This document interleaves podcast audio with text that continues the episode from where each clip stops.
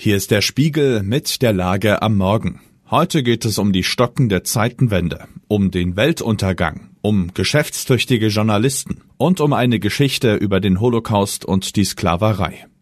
Dirk Kurpjoweit ist Autor im Spiegel Hauptstadtbüro und hat diese Lage geschrieben. Am Mikrofon ist Axel Bäumling. Zu wenig Pflaster. Dass sich die Bundeswehr in einem schlechten Zustand befindet, ist bekannt. Wenn Sie wissen wollen, wie schlecht der Zustand ist, sollten Sie den neuen Spiegel lesen. Die Titelgeschichte erzählt detailliert, was fehlt und wo es hapert. Die erschreckende Antwort, so ziemlich alles und nahezu überall. Zeitenwende ist bislang nur ein Wort, kein Ereignis für die Bundeswehr, die ein schlecht ausgestattetes Bürokratiemonster ist. Kaputt gespart, vor allem von den Unionsministern Guttenberg und de Maizière und die nach dem sich abzeichnenden Rückzug von Verteidigungsministerin Christine Lambrecht eine neue Führung braucht. Bis zu einer akzeptablen Wehrhaftigkeit ist es noch ein weiter Weg. Vetospieler Lesenswert finde ich im neuen Spiegel auch den Debattenbeitrag des Soziologen Armin Nasehi, der sich mit radikalen Klimaprotesten befasst, vor allem mit der letzten Generation. Nasehi arbeitet die religiöse Dimension des Protests auf. Interessant ist die Figur des Vetospielers, die Nasehi in seinem Beitrag betrachtet. So nennt er Akteure, die sich herausnehmen, den gesellschaftlichen Gesamtverlauf bestimmen zu können. Früher waren das Könige oder Tyrannen, heute sind es Diktatoren, Putschisten oder Revolutionäre, die die letzte Wahrheit für sich beanspruchen. Auch radikale Klimaschützer scheinen sich die Rolle des Vetospielers zu wünschen, mit dem Weltuntergang als Argument. In Demokratien sind Vetospieler allerdings nicht vorgesehen. Hier sollen viele mitreden, hier werden die Entscheidungen in langen Prozessen ausgehandelt. Das ist ein Problem angesichts der Dringlichkeit der Probleme, aber einen Vetospieler zuzulassen wäre ein gefährlicher Rückschritt. Selbsthelfer eine aufschlussreiche Recherche ist meiner Kollegin Frauke Hunfeld gelungen. In der Berliner Oranienstraße hatte eine Gruppe von Journalisten 1991 für 1,2 Millionen Mark ein Mietshaus gekauft, angeblich als Selbsthilfegruppe.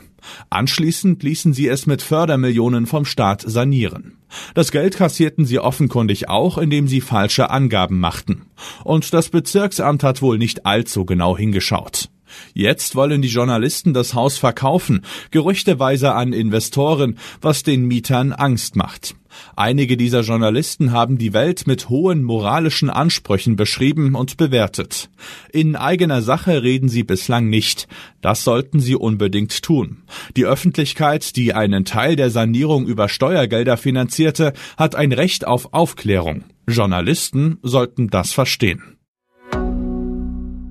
Buße zum Schluss möchte ich noch einen Text empfehlen, der nicht im Spiegel erschienen ist, sondern in der US-Zeitschrift The Atlantic. Die Titelgeschichte der Dezemberausgabe wird so angekündigt. Wie Deutschland sich an den Holocaust erinnert und was Amerika über Buße lernen kann. Autor Clint Smith besuchte Gedenkstätten in Berlin und Dachau, informierte sich über Stolpersteine und sprach unter anderem mit deutschen Juden über den Umgang mit dem Holocaust. Smith ist schwarz und die Leitfrage seiner Recherche war, ob das deutsche Gedenken ein Vorbild sein könnte für den Umgang der USA mit der Geschichte der Sklaverei. In Deutschland würde man wohl sofort fragen, ob ein solcher Ansatz nicht Holocaust und Sklaverei gleichsetzt. Aber bei der Lektüre des Textes stellt sich diese Frage gar nicht. So differenziert behandelt Smith sein Thema. Er schreibt mit viel Empathie und Trauer über die jüdischen Opfer, erkennt Licht und Schatten beim deutschen Gedenken, und ohne dass etwas relativiert würde, versteht man gut, dass es im amerikanischen Gedenken eine große Lücke gibt. Was sonst noch wichtig ist. In Lützerath kommt die Polizei eigenen Angaben zufolge planmäßig voran. Nur die Tunnelbauer machen ihr zu schaffen. Und Aachens Polizeipräsident ist sauer auf Greta Thunberg.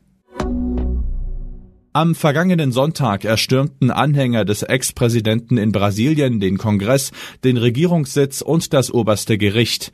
Jetzt soll untersucht werden, welche Rolle Jair Bolsonaro selbst dabei spielte. US-Finanzministerin Janet Yellen warnt in einem Brief an den Kongress vor einer Zahlungsunfähigkeit der Regierung. Es müsse sofort gehandelt werden. Es drohten irreparable Schäden. Soweit die Lage am Morgen. Alle aktuellen Entwicklungen finden Sie auf spiegel.de. Wir melden uns hier wieder am Montag.